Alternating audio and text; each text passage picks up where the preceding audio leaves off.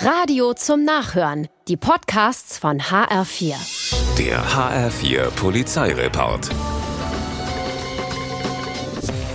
In Heuchelheim streift ein Autofahrer beim Abbiegen ein geparktes Fahrzeug und haut ab. Fahrerflucht und der Geschädigte hätte in die Röhre geguckt, wenn Zeugen sich nicht das Kennzeichen gemerkt und die Polizei alarmiert hätten. Die fährt zur Halteranschrift des Fluchtfahrzeugs, klingelt und klopft an der Tür, doch niemand macht auf. Weil der beschädigte Wagen aber davor steht, will die Polizei unbedingt in die Wohnung. Ein Schlüsseldienst kommt und auf der Couch im Wohnzimmer, da liegt der Fahrer.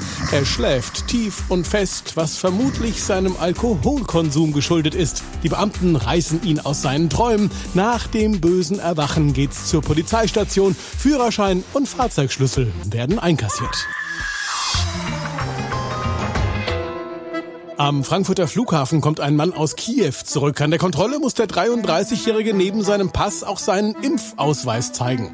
Macht er. Aber dem Beamten kommt irgendwas komisch vor. Die Aufkleber in dem gelben Heft, die sehen so anders aus. Da stimmt was nicht. Sicherheitshalber aber will er nachfragen und ruft die im Impfausweis hinterlegte Handynummer des Arztes an.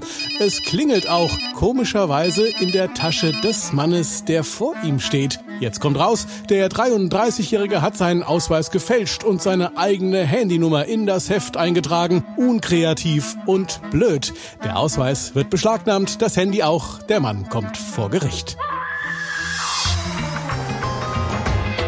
In Kassels Südstadt steht eine Streife nachts um vier an einer roten Ampel, als Folgendes passiert. Auf dem Gehweg steht ein E-Scooter, ein Elektroroller also, den man ausleihen kann.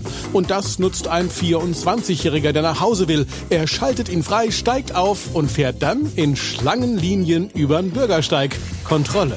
Der Mann muss blasen. 1,5 Promille werden gemessen. Die Sinne sind vernebelt. Vermutlich hat er deshalb auch nicht gemerkt, dass er direkt neben der Polizei auf den Roller gestiegen war. Der HR4 Polizeireport mit Sascha Lapp. Auch als Podcast und auf hr4.de.